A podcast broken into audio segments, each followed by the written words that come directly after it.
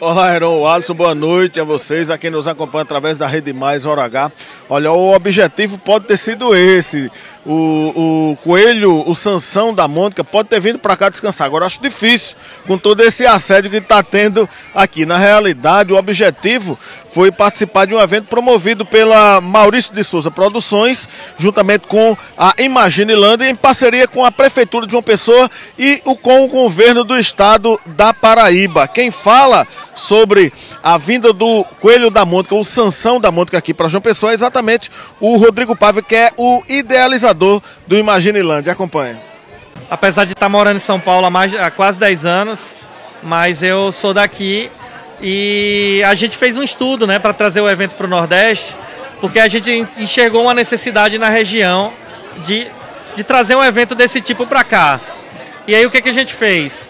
É, viu que João não só porque eu sou paraibano, mas João Pessoa é o centro do Nordeste, né? É a capital mais fácil de, de convergir e fora que é a bola da vez, né? Então não, não tinha outra cidade para estar aqui, o centro de convenções.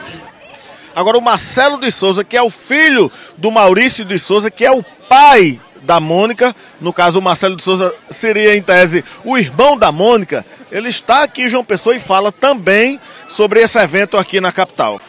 A Turma da Mônica é embaixadora do turismo no Brasil. E, e eu acho que é mais que isso. Ela está presente na vida de milhões de brasileiros, né? Então muita gente se alfabetizou com a Mônica, teve os filhos que se alfabetizaram com a Mônica e sempre com mensagens de amizade, prosperidade, fraternidade, defesa ao meio ambiente. E eu acho que são valores muito importantes, né, para serem propagados. E durante 60 anos foram propagados. Isso daqui, essa comemoração, nessa magnitude, trazer para cá, é para justamente já está consolidada, né? Mas trazer a Mônica para os próximos 60 anos, para as próximas gerações. Então, é, eu fico muito feliz vendo as crianças vindo para cá, vestidas de vermelho, vendo os pais também abraçando isso, incentivando a leitura. Eu acho que as mensagens, essa mensagem é muito importante, é isso que a gente tem que lutar para continuar, e é nisso que meu pai acredita e que não acredito também.